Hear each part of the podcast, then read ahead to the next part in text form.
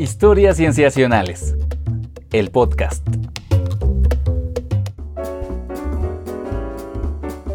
Bienvenidos a Historias Cienciacionales. Una vez más estamos grabando para ustedes para traerles un tema en ciencia que sabemos que les va a interesar mucho, que les va a parecer igual de importante y valioso que a nosotros. Yo me llamo Víctor Hernández y estoy muy feliz de saludar a mis amigos, comenzando por Sofía Flores. Hola, Sof. Hola, Vic, ¿cómo estás? Muy bien, Sof, ¿tú qué tal? Bien, aquí ya eh, despidiendo lo que queda del verano.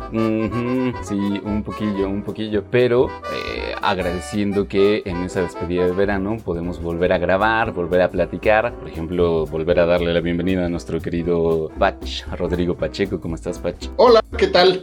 Muy contento de platicar de ciencia, como siempre, con ustedes y también de acompañarlos donde sea que nos estén escuchando para charlar un poco y conocer de, de, lo que se está haciendo recientemente en la ciencia y no solo en, bueno, también en México. Estoy, estoy contento con el episodio de hoy. Sí, ya verán que será una cuestión muy interesante, pero antes de pasar a ella, Queremos agradecer a nuestros Patreons que desde patreon.com diagonal cienciacionales apoyan este proyecto. Y si ustedes que nos están escuchando quisieran apoyarnos de esa manera, pues pueden precisamente entrar a patreon.com diagonal cienciacionales a ver los distintos modos en que pueden hacerlo. De todos modos, les agradecemos enormemente por estar escuchándonos en este momento. Y con ello, amigos, bien podemos ir entonces a nuestra sección en la que vamos a platicar del tema que traemos hoy, vamos a ella.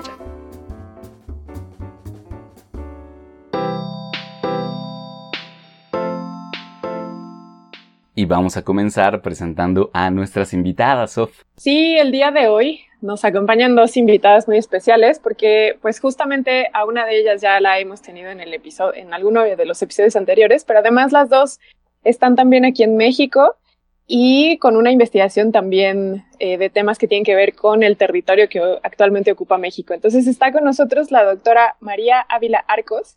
Ella dirige el Laboratorio de Genómica de Poblaciones y Evolutiva dentro del Laboratorio Internacional de Investigación sobre el Genoma Humano en el campus Juriquilla. Muchas gracias, doctora. Hola, un gusto estar de vuelta aquí. Saludos.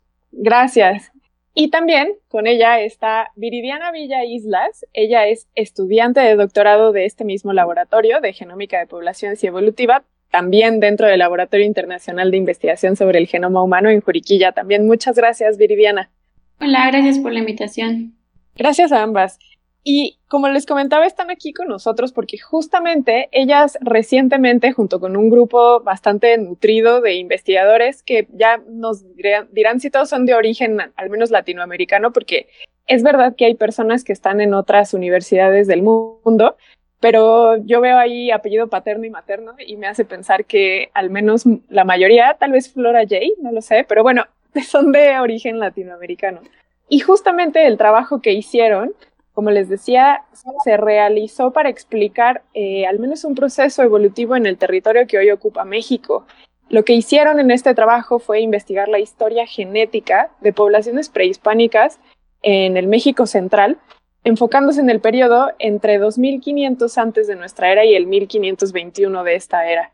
Eh, utilizaron datos genómicos recolectados de sitios arqueológicos que incluyeron lugares en la periferia de Aridoamérica y Mesoamérica, que los que estudiamos la primaria y la secundaria aquí en México, pues tenemos bien claro ese mapa que divide a la mitad al territorio mexicano, actualmente mexicano, y, eh, entre, y siempre nos pintaban la parte verde abajo y la parte eh, árida arriba, ¿no?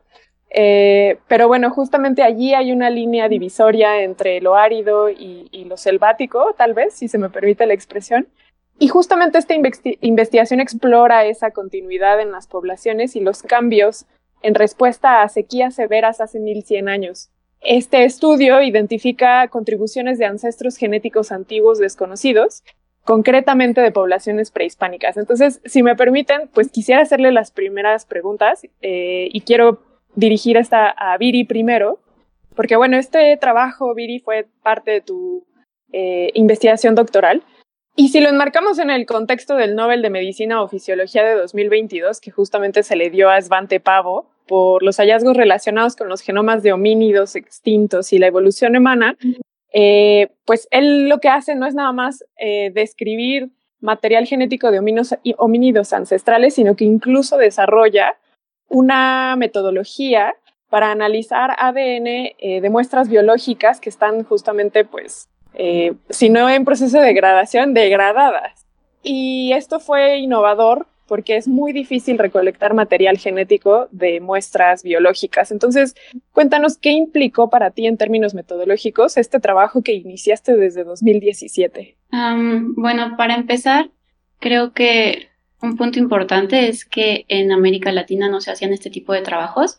Entonces, el laboratorio que fundó la doctora Ávila de paleogenómica fue el primero eh, que cumplía con los estándares internacionales para este tipo de estudios. Entonces, uno de esos mm, estándares es que el laboratorio tiene que estar separado físicamente de laboratorios donde se trabaje ADN moderno, porque el, el ADN antiguo se puede contaminar muy fácil.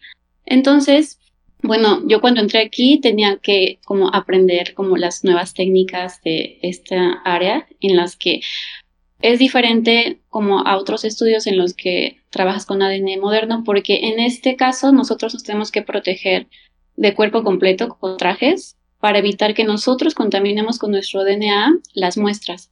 Y además de eso, tenemos que tener como mucho cuidado, estarnos limpiando todo el tiempo eh, los guantes con cloro, con etanol, también tenemos como medidas en las que irradiamos el cuarto con UV cuando nosotros no estamos dentro, claro, para que no haya ninguna partícula de DNA que quede por allí que pueda contaminar nuestras muestras. Entonces, el reto fue principalmente como aprender todo eso nuevo, porque yo no había trabajado con ADN antiguo antes. Entonces fue aprender todas las técnicas, tanto de extracción de ADN antiguo, como cómo se procesaban las muestras eh, biológicas que podrían ser como de diente, de cabello, de piel, cómo teníamos que hacerle para tomar ADN de allí, construir las bibliotecas genómicas, que son las que utilizamos para después ponerlas en un secuenciador y generar muchísimas lecturas y poderlas analizar. Entonces, fue un reto tanto en la parte experimental de aprender todas esas técnicas, como en la parte de análisis, porque analizas al final muchísimas secuencias y es un trabajo como computacional en el que entonces además de que yo venía de biología pues tenía que aprender cosas de ciencias de la computación un poco, ¿no? Entonces así fue todo un reto y creo que María podría bueno, completar la, la pregunta en base a qué, cuál fue el reto en fundar el laboratorio porque también son como cosas mm, son estudios que son costosos y que no es tan fácil conseguir financiamiento para hacerlo, entonces le cedo la palabra a María. Y, antes, antes también quisiera pedirle a, María que también nos cuente en el contexto en el que se desarrolla esta misma investigación, ¿no? Si también nos pueden andar en eso eh, como parte de los antecedentes y la metodología. Sí, claro. Bueno, retomando eh, esto del Nobel de Fisiología del año pasado, eh, pues sí, Svante Pablo lo recibió por, por sus descubrimientos, pero esos descubrimientos se hicieron gracias a todo este desarrollo metodológico y, y realmente él sentó las bases él y su grupo, mucha gente en realidad está detrás de esto, pero eh, principalmente eh, mucha gente en el laboratorio de Max Planck de Leipzig, pues generaron todas estas metodologías de las que hablaba Viri, ¿no? Que utilizamos hoy en el campo, eh, los métodos para recuperar este DNA tan degradado.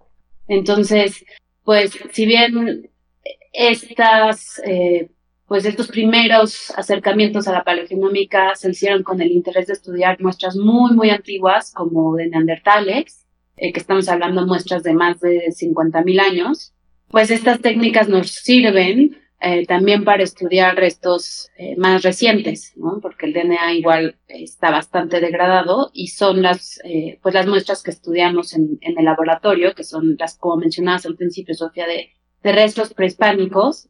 Entonces, pues sí, en el contexto de, del campo del DNA antiguo, pues nosotros tomamos prestadas muchas de estas técnicas, muchas de estas metodologías, tanto para lo experimental como lo analítico aquí en el grupo.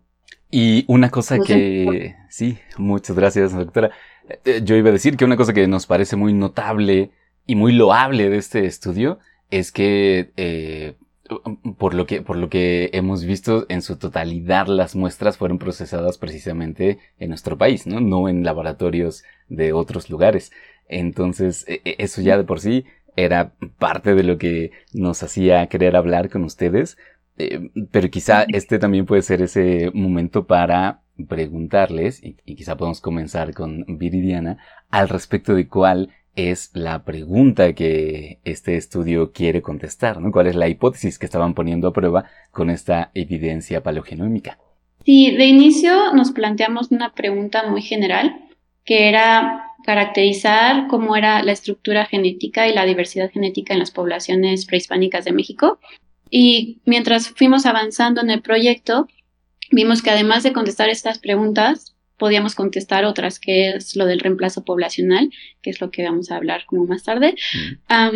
y esta pregunta del reemplazo poblacional la planteamos junto con la arqueóloga de los sitios que analizamos en el centro de México, en específico de Querétaro, porque ella justamente tenía esta duda de que no veía mm, una, un reemplazo poblacional a nivel cultural. Y bueno, después de eso también nos dimos cuenta de que podíamos seguir explorando los datos, porque los datos te dan como para explorar muchísimo. Y justamente mientras yo estaba haciendo el doctorado salió eh, un artículo en el 2018 en el que mm, se descubrió que había una población fantasma bueno, que había rastros de una población fantasma en los genomas de algunas poblaciones de América. Entonces, cuando nosotros vimos eso, decidimos que si obteníamos suficiente información de las muestras que estábamos procesando, también era algo que queríamos explorar. Perdón, está buenísimo. Eh, solo les pediría si nos ayudan a entender mejor qué significa eso de reemplazo poblacional.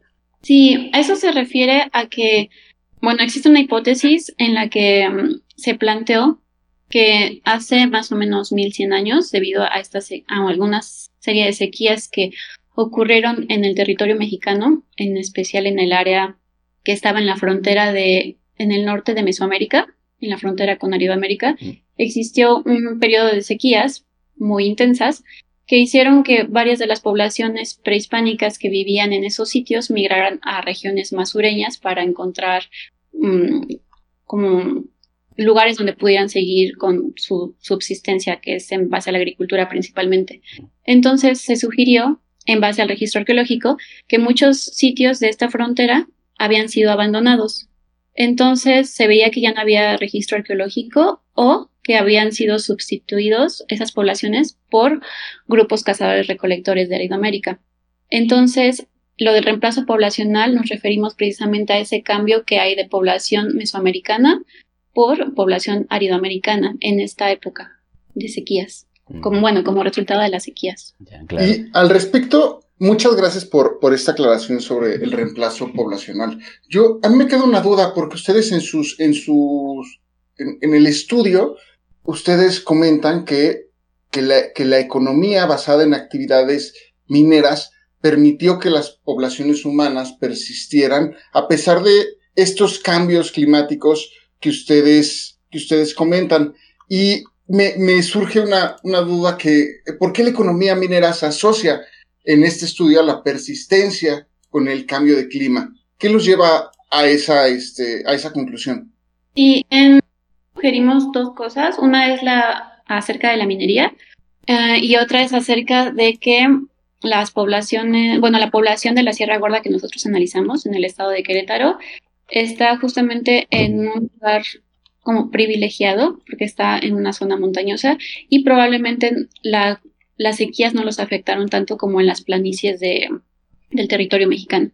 Pero en base a lo del, de, la, de la minería, estas poblaciones de la Sierra Gorda que nosotros analizamos em, hacían minería de cinabrio, que era un compuesto muy preciado en la época prehispánica, que se utilizaba para como embalsamar a los muertos, de, que eran de alto rango, o también se usaba como tinte. Entonces era un compuesto muy valioso. Y nosotros, bueno, lo que ha observado la arqueóloga más bien, es que en este sitio, bueno, en estos sitios de, de la Sierra Gorda, se observa que gracias a este intercambio que había en base al cinabrio, los habitantes de esta zona tenían acceso a alimentos de otras regiones muy distantes. Incluso se ha encontrado manatí en, restos de manatí en los entierros y también en una tesis que se hizo aquí en el laboratorio de análisis de la dieta, también se encontró que parte de la dieta también había manatí y es algo que viene de regiones muy Entonces, esto nos habla de que realmente sí tenían intercambio con otras regiones y esto pudo haber ayudado a que siguieran haciendo este intercambio de alimentos por el cinabrio o, compuestos de la minería. Sí, exactamente. O sea, si, si dependes de la agricultura 100%, pues las sequías te van a afectar un montón, ¿no? En cambio, si tienes otro método de subsistencia que no depende tanto de, de las lluvias, como es en este caso la minería, pues tienes más probabilidades de librarla. Esa es más o menos como la lógica que teníamos en, en esta hipótesis. Muchas gracias, Viridiana y María, por, por esta aclaración. Perdón, ¿ibas a comentar algo más? No, es que justamente creo que, o sea, quisiera yo que pudiéramos seguir ahondando justo en este punto, Patch, que comentas, porque creo que también es uno de los hallazgos más importantes, al menos a mí, cuando leí el artículo, me voló un poco la cabeza porque tenemos esta idea de las poblaciones mesoamericanas, como dicen ustedes dos, basadas en la agricultura, ¿no? Y más bien asociamos la minería tal vez con la llegada de los hispanos y que son ellos quienes se traen todas estas técnicas para la explotación pues minera, ¿no? Y tenemos esta idea, por ejemplo, de la obsidiana y de cómo sí manejaban ciertas rocas, etcétera, pero no tenemos esta idea como de los minerales asociada. O sea, al menos a mí esta idea de que lo que los permitió subsistir fue una explotación minera, a mí me llamó mucho la atención y que ustedes justo lo contextualizan en, a pesar de que hubo un cambio climático en la época, ellos persistieron gracias a esta actividad. Entonces, no sé, a mí me gustaría que justo esta pregunta que les acaba de hacer Pach, creo que, no sé ustedes, pero yo creo que es uno de los hallazgos importantes de su trabajo si pudiéramos andar un poquito más. Sí, el hecho de que no fuera una limitante, digamos, en condiciones climáticas, se vuelve muy interesante. Perdón por interrumpir aquí, pero justo me parece muy interesante que lo... Sí, sí, es que es muy interesante este hallazgo, creo yo. Sí, bueno, nosotros lo planteamos como hipótesis, pero no podemos estar seguros que realmente fue por eso. pero el hecho de que la población haya tenido tanto este método de subsistencia como la agricultura y además haya estado en una zona que no fuera una planicie como, eh, por ejemplo, en otro sitio que utilizamos, estudiamos nosotros eh, en este estudio que fue de Guanajuato, que es Cañada de la Virgen. En este sitio sí que está en un lugar que no está en montaña, por ejemplo, está en una planicie, está en Guanajuato, en Cañada de la Virgen. Y mm, lo que se observa en este sitio es que ahí sí hubo un abandono total, porque realmente ahí de verdad no había lluvias. Entonces, nosotros lo que creemos es de que sí, utilizaban la minería del cinabrio para intercambio, pero también creo que ah, un punto importante es que estaban localizados en la sierra. Y en la Sierra Gorda, en la parte donde estaban ellos, tal vez no, la sequía no fue tan intensa. El problema que tenemos para poder verificar esto es que realmente no hay estudios que hayan que hagan una, un estudio de la reconstrucción paleoclimática en esta región precisa de la, de la región de la Sierra Gorda de, del estado de Querétaro. Sí hay del centro de Querétaro y se ve que la sequía fue muy intensa, pero no tenemos una reconstrucción de cómo fue eso a nivel de la Sierra Gorda, por ejemplo, que es donde estaban ellos. Y, y, hablando también de la importancia de la minería, bueno, esta es información que nos da eh, la arqueóloga que lleva estudiando este sitio por décadas. Es es que sí, que sí, la, minería del cinabrio era eh, una parte muy importante de su subsistencia, eh, además de la agricultura, y les permitía comerciar y mantener sus, su, eh, pues su subsistencia a pesar de, de, oscilaciones en el clima. Pero algo también que es interesante es que pues no viene así de gratis nada más, también había repercusiones en la salud de la población que se han visto en otros estudios, porque este mineral es muy tóxico. Entonces también hay cierta evidencia de la, de, la toxicidad de este mineral en ciertos restos arqueológicos de pobladores de la, de la Sierra Gorda. Eh, pero sí, es, definitivamente es muy interesante, como tú dices, Sofía. O sea, no tenemos, tenemos la, la idea de, de nuestros eh, antepasados como agricultores, pescadores, pero la minería sí que fue muy importante en varios sitios de, del país, tanto de obsidiana como de justamente abona esta importancia de cómo, abrieron ustedes con su respuesta, ¿no? De que no hay estudios de este tipo realizados en poblaciones, al menos del territorio actual mexicano, y, creo que ah, justo, ¿no? O sea, ya nada más creo que yo con este hallazgo justifica la importancia de, de este tipo de trabajos. Y justamente otro, ahondando en los resultados valiosos que encuentran en su trabajo, está también el que ya mencionó Viri, el de las poblaciones fantasmas, eh, y quisiera preguntarles cómo es que logran hallarlas y también si existe evidencia arqueológica de ellas que sustente su existencia o al revés. Si ustedes con este trabajo proponen la existencia de estas poblaciones fantasma y, más bien eh, invitan a los arqueólogos, a los antropólogos a, rastrearlas. Y bueno, en ese sentido, Vic también nos dice que le recuerda a esta especie de homínido en la que solamente se conoce por su ADN. Entonces, si nos pueden contar un poco más. Sí, bueno, para empezar, quisiera como retomar lo que les había comentado al inicio de que cuando estaba yo haciendo el doctorado y salió este artículo de Víctor Moreno Mayar, que también es coautor de, este artículo del que estamos hablando nosotros ahorita, de, en el que somos autoras María y yo. Este, Víctor en ese entonces, en el 2018, publicó este artículo en el que se encontró que en población Mije y en población de Brasil, de Lagoa Santa, encontraron que a nivel genómico tenían rastros o huellas genéticas de ancestros que mm, no conocemos actualmente. Y a eso lo llamaron como población fantasma. Entonces, básicamente a lo que se refiere es que hay partes del genoma o sitios del genoma que no encontramos en las referencias actuales, o sea, de todo lo que se conoce actualmente de población actual de humanos o de poblaciones antiguas que se han secuenciado, Ninguna de esas corresponde a estos sitios que encontramos en, el genoma de algunas poblaciones, ¿no? O sea, hay como esas huellas de otra cosa que es desconocida totalmente para este momento. Entonces, nosotros lo que hicimos fue prácticamente replicar lo que había hecho Víctor. Entonces, con los genomas que nosotros generamos, con los que obtuvimos mayor información, que son de la Sierra Gorda y uno de la Sierra Tarahumara, y también de Cañada de la Virgen de Guanajuato, con los que tenían mejor cobertura del genoma, nosotros lo que hicimos fue replicar lo que hizo Víctor e intentar ver si estas poblaciones también tenían huellas de, de genomas ancestrales fantasma.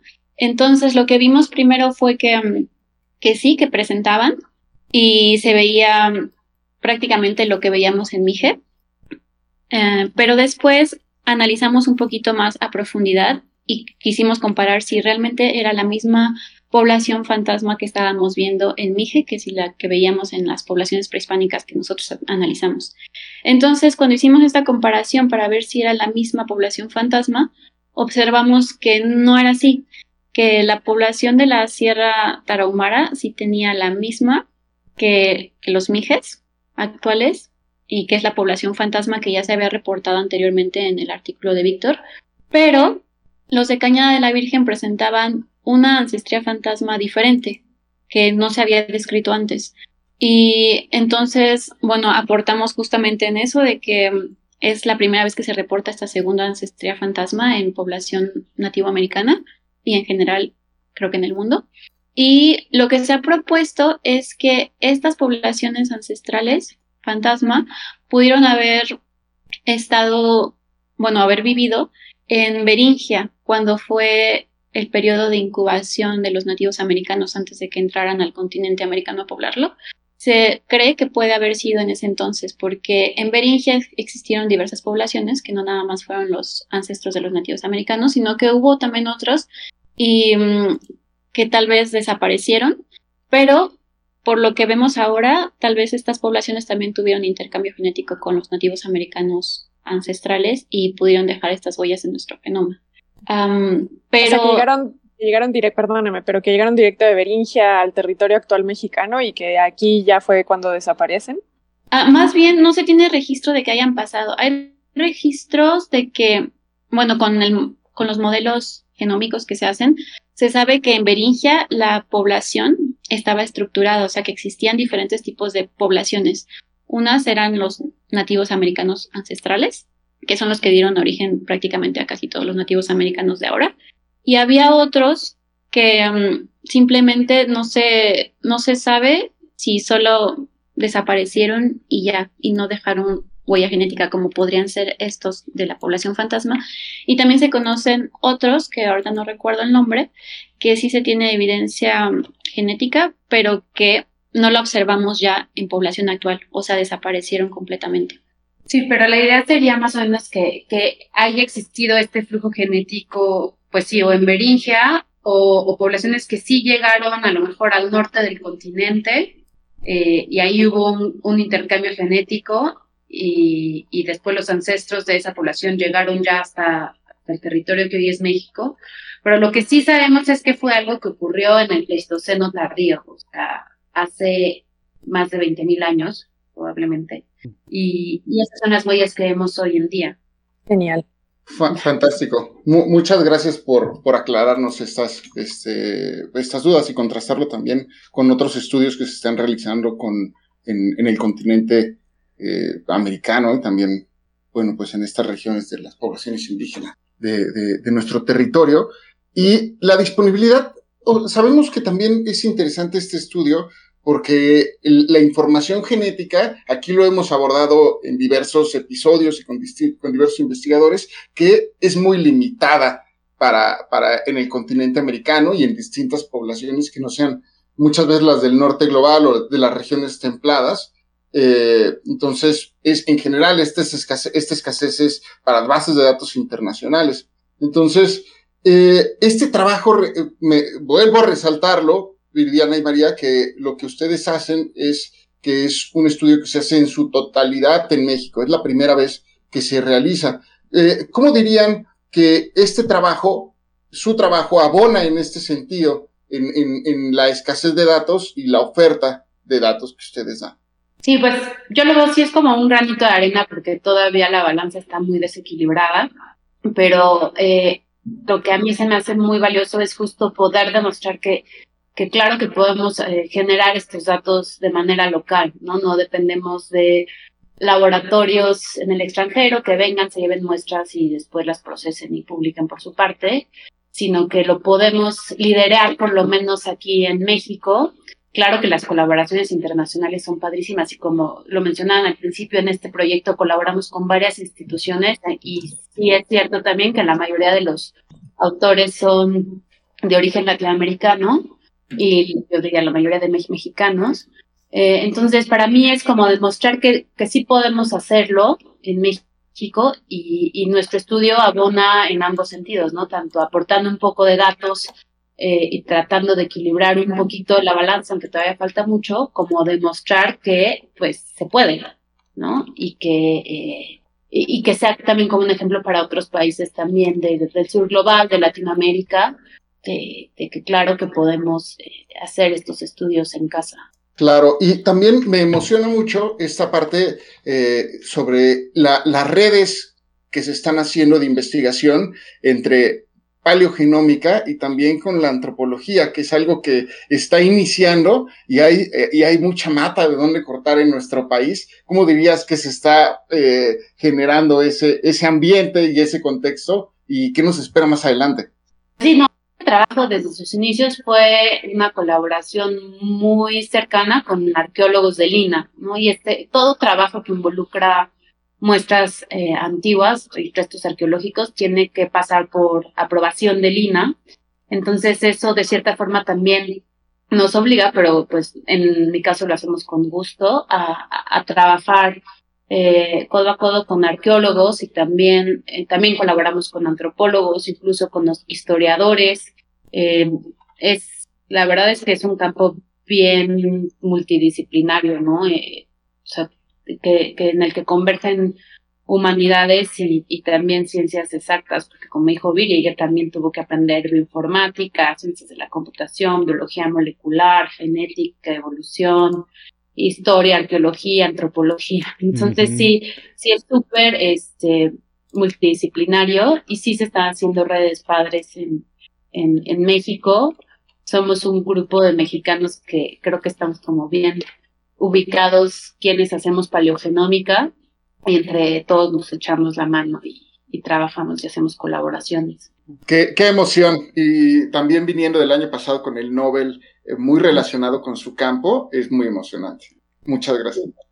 Sí, que está fantástico que precisamente esas colaboraciones puedan ayudar a responder preguntas eh, sobre la historia de nuestro territorio, la historia de nuestros pueblos. Eh, ya solamente me gustaría redondear esto que nos comenzaban a contar de las conclusiones de su estudio, es decir, em, eh, ustedes encuentran esta continuidad genética que va en contra de la idea del reemplazo poblacional, eh, que prácticamente diríamos que la evidencia de ustedes pues haría que cambiemos esos libros de texto que, con los que aprendimos en la primaria que nos decían, ¿no? Que estaban estos dos grupos, luego desaparecían, luego llegaban otros. Entonces, eh, sería eso precisamente lo que estamos, estamos viendo, que la evidencia de ustedes ah, nos fuerza a cambiar la idea de lo que había pasado aquí.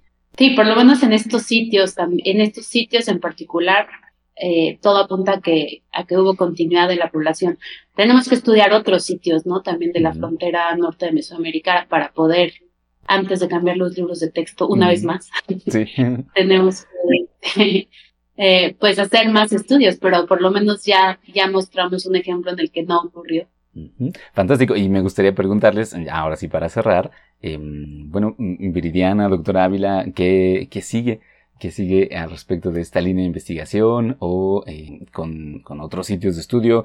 Em, cuéntenos un poquito hacia dónde va esta perspectiva en su laboratorio si quieren, eh, no sé si quieren comenzar, Viviana. Bueno, de mi parte, en este momento ah, se queda hasta ahí mi investigación para lo de mi doctorado, pero em, tengo claro de que nosotros aportamos un granito de, arena, como lo dijo la doctora Ávila, y lo que es necesario es que se hagan más estudios de diversas regiones del país, porque en este caso nosotros analizamos sitios muy en específico, como fue eh, dos individuos de la Sierra Tarahumara, algunos de la Sierra Gorda en Querétaro, otros en Cañada de la Virgen, también incluimos unos de Michoacán, pero el territorio mexicano y el registro arqueológico es muy grande. Entonces creo que más bien este es como un inicio y y a partir de aquí se pueden estudiar muchísimos otros sitios y contestar tanto preguntas globales como lo que era la idea de este estudio al inicio, que era describir la diversidad genética y la estructura genética de las poblaciones prehispánicas, pero también contestar preguntas locales, como lo que también hicimos nosotros de lo del reemplazo poblacional. Pero no nada más em, son este tipo de preguntas, también se pueden contestar otras que sean más a nivel Mm, antropológico, que sea como cómo estaban estructuradas las poblaciones de cierto sitio arqueológico, ¿no? Como em, si encuentras un entierro que sea, por ejemplo, de alguien que parece que tenía un alto rango, y tan solo determinar el sexo de ese individuo a nivel molecular, si es que no se pudo hacer em, morfológicamente, nos da como mucha información. Entonces, creo que este campo tiene mucho para avanzar y apenas es como estamos empezando. Dice, Viri, es muy modesta porque ya, ya terminó su doctorado y estamos esperando que haga su examen, entonces está a punto de uh. titularse. De felicidades. felicidades. En cualquier momento se titula y va a ser la doctora Viridiana Villaislas, pero eh, sí, bueno, eh, hay, hay muchas cosas que hacemos en el laboratorio. Lo que dice Viri, pues es una pregunta central para todos los que hacemos paleogenómica en México, de humanos por lo menos. Eh, pero también en, en, mi laboratorio seguimos otras líneas, este, estamos estudiando también patógenos antiguos, estamos eh, colaborando con el doctor Federico Sánchez para estudiar mamuts del aeropuerto de Santa Lucía, también con la doctora Marcela Sandoval estudiando agaves antiguos, eh, tenemos un énfasis ahorita muy, muy interesante en virus antiguos, eh, Viri está colaborando también con proyectos de megafauna, extinta el territorio. Entonces, hay un mundo de posibilidades y, pues sí, ahí le estamos, estamos picando piedra en, varias, varios frentes. Sí, es una de las cosas emocionantísimas, bueno, que a mí me parecen muy emocionantes de, de este campo, que prácticamente se abre así, da toda una nueva capa de cosas por preguntar al respecto del pasado. Eh, y bueno, con esto creo que podemos entonces concluir esta charla. Eh, les agradecemos enormemente, doctora María Ávila Arcos y Viridiana Villaislas, de Laboratorio Genómica, Poblaciones y Evolutiva. Muchas, muchas gracias por estar con nosotros. No, gracias a ustedes, gracias por la, por la invitación. Sí, gracias por la invitación y el espacio para compartir. Mm, gracias, gracias. Finalmente, mm, nos gustaría pedirles un método de contacto para las personas que estén interesadas en tal vez seguir su trabajo, quizá incluso proponerles alguna colaboración, pues sabemos que em, de las personas que nos escuchan, em, ya por lo pronto podríamos pensar que algunos de sus colegas estarán escuchando esta entrevista. Eh, pues ahora que mencionaron a Federico Sánchez Quinto, él ha estado acá también. Eh, Andrés Moreno, que también ha, colaborado con ustedes y me parece que es autor de este paper, igual ha estado acá con nosotros. Entonces no sabemos si por allá alguna otra persona quiera hacer algún nexo, algún lazo de trabajo. ¿Dónde es que pueden encontrarlas? Eh, puede ser alguna red social u otro método de contacto en Viridiana bueno, yo les puedo compartir mi Twitter, que es V Villa Islas, así tal cual, y ahí me pueden contactar y me pueden mandar mensaje. ahí pongo algunas cosas también para compartir de ciencia, si me quieren seguir. Eh, y yo también tengo Twitter, es arroba paleo, paleogenomics, paleogenomics. Y en la página del laboratorio pueden encontrar información también un poco desactualizada mi página, pero por lo menos pueden encontrar otras formas de contacto. Eh, la dirección es www.liigh.unam.mx. Esa es la página del Laboratorio Internacional de Investigación sobre el Genoma Humano y ahí pueden darle clic a mi laboratorio y al de mis colegas aquí en el que hacen también cosas padrísimas. Genial, muchísimas gracias. Entonces, eh, una vez más, diré sus nombres. Gracias a la doctora María Ávila Arcos y a Viridiana Villa Islas. Y diré también todos los datos del Laboratorio de Genómica de Poblaciones y Evolutiva del Laboratorio Internacional de Investigación sobre el Genoma Humano en el campus Juriquilla. Muchas gracias. Gracias. Y con eso nosotros también nos despedimos eh, recordándoles nuestros métodos de contacto, que ¿cuáles son, Sof? Estamos en eh, Facebook como Historias Cienciacionales, en Twitter y en Instagram como arroba cienciacionales. También nos pueden enviar un correo a historiascienciacionales.gmail.com y nos pueden encontrar como Historias Cienciacionales en cualquiera de su streaming favorito. Y también de manera personal nos pueden contactar eh, a ti como te encuentran, Pach. Pueden encontrar como Pacheco VV. A ti, Vic como arroba Víctor Rogelio y a ti, Sof. Yo estoy como arroba Soflofu. Con eso pues nos despedimos. Muchas gracias. Hasta pronto.